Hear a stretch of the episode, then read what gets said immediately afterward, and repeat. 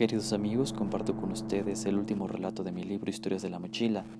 Es el último que escribí en aquella época en que me dediqué a esto y me gustó mucho, espero que ustedes también. Omicron. Visita. En Barranca Seca, un caserío céntrico de una región pequeña en una provincia sureña, un hombre de no más de 30 años que vestía sus pantalones furor descoloridos y una camisa más pajiza que blanca a causa del interminable polvo que la percudía, sin que se preocupase de lavarla una sola ocasión, empujaba su carretilla llena de escombros y piezas, sabe Dios de dónde sacadas. Muchas de ellas automotrices, otras refacciones de electrodomésticos y basofias salidas de ahí y de allá. Dicen que la basura de unos es el tesoro de otros. Vivía en una casita hecha de cartón, irónicamente, y en ella había aún más piezas acumuladas en todas partes. Clavos, tornillos, armellas, rines, resortes, bujías, fascias, salpicaderas, espejos, faros, insignias, manijas, llaves, destornilladores y una infinidad de cosas más. Se ganaba la vida honradamente, cogiendo toda cosa brillante en el suelo y llevarla a vender a sitios donde se compra el metal por kilogramo. Algunas eran adquiridas por mecánicos automotrices para ensamblarlas normalmente en autos viejos, cuyo efecto daba para resistir solo algunos kilómetros. Nadie sabía con exactitud el nombre de aquel sujeto, pero todos lo llamaban Pepe. No se trataba del hipocorístico de José, sino que era la contracción de pepenador. Lo veían ir y venir de aquí para allá, siempre impulsando su carretilla de metal formada por piezas de acero soldadas entre sí y arrastradas por dos neumáticos de un Volkswagen sedán del 85. Normalmente se lo veía venir por la calzada a eso de las 10 de la mañana y volvía a su choza a las 6. Portaba una gorra vieja y sucia de un partido político de izquierda y podía carecer de todo, hasta de un bocado, pero nunca de cigarrillos. Los fumaba sin filtro una buena tarde de verano, cuando el sol bañaba a toda la comarca con todo su esplendor y en el suelo se jugaba con la vista formando a lo lejos entre la superficie del suelo y el horizonte lagunas azules de agua fresca que no eran más que solo espejismos. Pepe empujaba su carreta con más dificultad que otras veces. El sudor le causaba escosor y la cara le ardía por el implacable calor se registraban 38 grados centígrados y 36 en la sombra. Los espejismos estaban a su vista y eso le hacía tener ganas de hartarse con el agua helada si la hubiese, porque conocía bien lo que miraba y se limitaba a lamentarse que fuera solo una quimera y sin otra opción que seguir empujando sus cosas. Cerró los ojos como respuesta al picor que le provocaba el sudor debajo de su gorra. Los brazos se incineraban y las manos le hormigueaban. Una voz extraña lo hizo abrir los ojos y detenerse. Sucho. ¿Ah? Sucho la soyun. Un sujeto cubierto hasta la cabeza con una especie de vinil brillante oscuro, como Trinity de Matrix, se había puesto justo en medio de su camino como cerrándole el paso. El personaje lo señalaba con el índice derecho y el brazo extendido, ambos enfundados en ese material también. Y lo miraba detrás de esos prominentes anteojos oscuros ajustados. A Pepe eso le hizo recordar los médicos vestidos de pájaro y la epidemia de la gripe aviar que había visto en una revista vieja que le regalaron en una ocasión. Sucho, insistía aquello que a su vez provocaba un estremecimiento de miedo. ¿Cuál? En eso, sin que el confundido e inocente hombre se percatara, un individuo envuelto en esa misma ropa apareció. También llevaba esa clase de anteojos, como los de un nadador. En la boca de ambos portaba una especie de máscaras de oxígeno. Uda duda, inquiría el nuevo compañero. Duda, respondía el primero. Luego ambos miraron a Pepe, que solo se llevaba la mano a la nuca para rascarla. Luego se sacó la gorra pasó el dorso del brazo sobre la frente para quitarse el sudor y se la colocó de nuevo.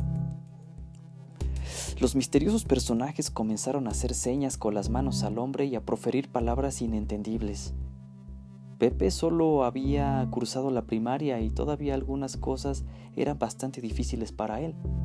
No conocía términos como reciprocidad, hipófisis o ecuación, o viceversa. Lo que pronunciaban sus distractores era cosa de otro mundo. Y vaya que su pensamiento no estaba nada lejano de la realidad. Luego, con más señas de mano y otras frases extrañas, los sujetos lo invitaban a seguirlos. Algo necesitaban y el hombre del carrito podía hacerles de utilidad. Con un esfuerzo mayor, Pepe lo siguió y ambos amigos se alegraron de que por fin los entendiera. Si avanzaron 1800 metros fueron pocos. Aunque en realidad el destino era relativamente cercano, para esa distancia estaban ya en las periferias del centro de la ciudad y se acercaban a la zona de residuos de la villa. Ahí se alzaban unas montañas de basura y apestaba a rata muerta. Entre un cúmulo de cartón y otros fierros, un remolque de unos 7 metros de largo y 5 de ancho, plateado, y que emitía en la parte frontal unas lucecitas azules donde se extendía a lo largo y ancho un parabrisas polarizado, estaba aparcando, dando la impresión de estar averiado. El resto del vehículo tenía dos ventanillas más a cada lado, pero pequeñas. Llamaba la atención que no tenía ruedas y la parte baja era plana. Ahí dos luces verdosas parpadeaban. El sol de la tarde hacía brillar toda esa cosa de una manera espectacular. Los anfitriones fueron a la parte inferior derecha del remolque y abrieron una puertecilla donde un bucle de cables de todos colores estaba a la vista. Uno de ellos llamó como pudo al hombre que se acercó curioso, empapado de sudor y jadeante. El misterioso personaje señalaba dentro del lugar. Suchadura, sayuna duda, maje maje. Sin entender ni un poco, Pepe miró dentro y no tardó mucho en procesar lo que necesitaban. Una refacción. Tenía justo lo que necesitaban. Ah, sí, sí, su coche necesita un puente, dijo. Fue hasta su carretilla y sin mucha dificultad, segundos después, extrajo un puente color dorado y opaco. Este se pone ahí y luego se conecta junto con los cables porque me late que tiene un cortocircuito ahí, señaló con el dedo a la abertura. Solo él entendía lo que decía y pretendía. Audá, audá, apresuró uno de los anfitriones de negro. El otro lo tomó del brazo donde hacía la refacción y lo condujo hasta la boquilla del cableado. Si me dan tiempo, en media hora lo arreglo. En su mente se imaginaba una buena propina. Imaginaba que esos hombres eran de una religión o que eran extranjeros. Poco le importó su atuendo y se limitó a hacer ese sencillo trabajo. Introdujo la mano con el puente y lo colocó justo entre dos molduras. Embonó muy bien, pero aún quedaba algo inestable, de modo que se valió de un poco de alambre de cobre y aseguró la refacción con ayuda de unas pinzas y un destornillador. Acto seguido, reparó dos cables, uno verde y otro amarillo. El uso los había gastado y un poco de cinta bastó. Sin notarlo, la tarde caía y el sol se disipaba la temperatura descendió un poco y sus tripas gruñeron. Cerró el compartimento y se sacó la gorra vieja. Del remolque, uno de los personajes descendió con una especie de envase tubular transparente que contenía un líquido amarillo burbujeante. Pepe se imaginó un refresco de manzana. El anfitrión se lo ofreció con un balbuceo como de un hombre borracho que se tapa la boca. Sin pensarlo, Pepe lo aceptó y haciendo el contenedor con ambas manos, lo bebió apuradamente. Tenía un sabor exótico pero indescriptible. Mientras uno lo observaba, el otro sujeto descendió de su remolque y habló con su compañero. Decían una serie de palabrejas que en nada se asemejaban al español, pero con sus señas, el cansado hombre entendió que la cosa ya funcionaba otra vez y que ahora podían seguir su camino a una tierra ominosa. Luego de su ignota charla, uno de ellos tomó a Pepe por el brazo cuando éste acababa de beber. Lo condujo adentro del remolque y ahí se encontró con una mesa circular como de cristal opaco. Por sillas había unos taburetes plásticos blancos y servidos para él una especie de pan negro inflado y más gaseosa lo esperaban. Uno de los sujetos señaló la mesa y sin mayor esfuerzo, Pepenador supo que la cena era para él. Se sentó, tomó ese pan ligero inflado y lo probó. Sabía como a un queso fuerte, pero no estaba mal. A su tiempo bebió más líquido amarillo y se sació. Los dueños del vehículo entraron en lo que parecía la cabina y sin advertirlo, Pepe eventualmente se durmió. El sol del día y el trabajo lo habían agotado casi al máximo, acentuándose con el estómago lleno. Despertó porque sintió flotar. ¿Era un sueño?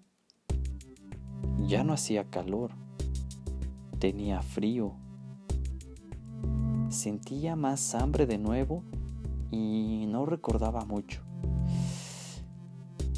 Creyó que seguía soñando porque el pan inflado y el cilindro flotaban y se movían por el sitio parsimoniosamente.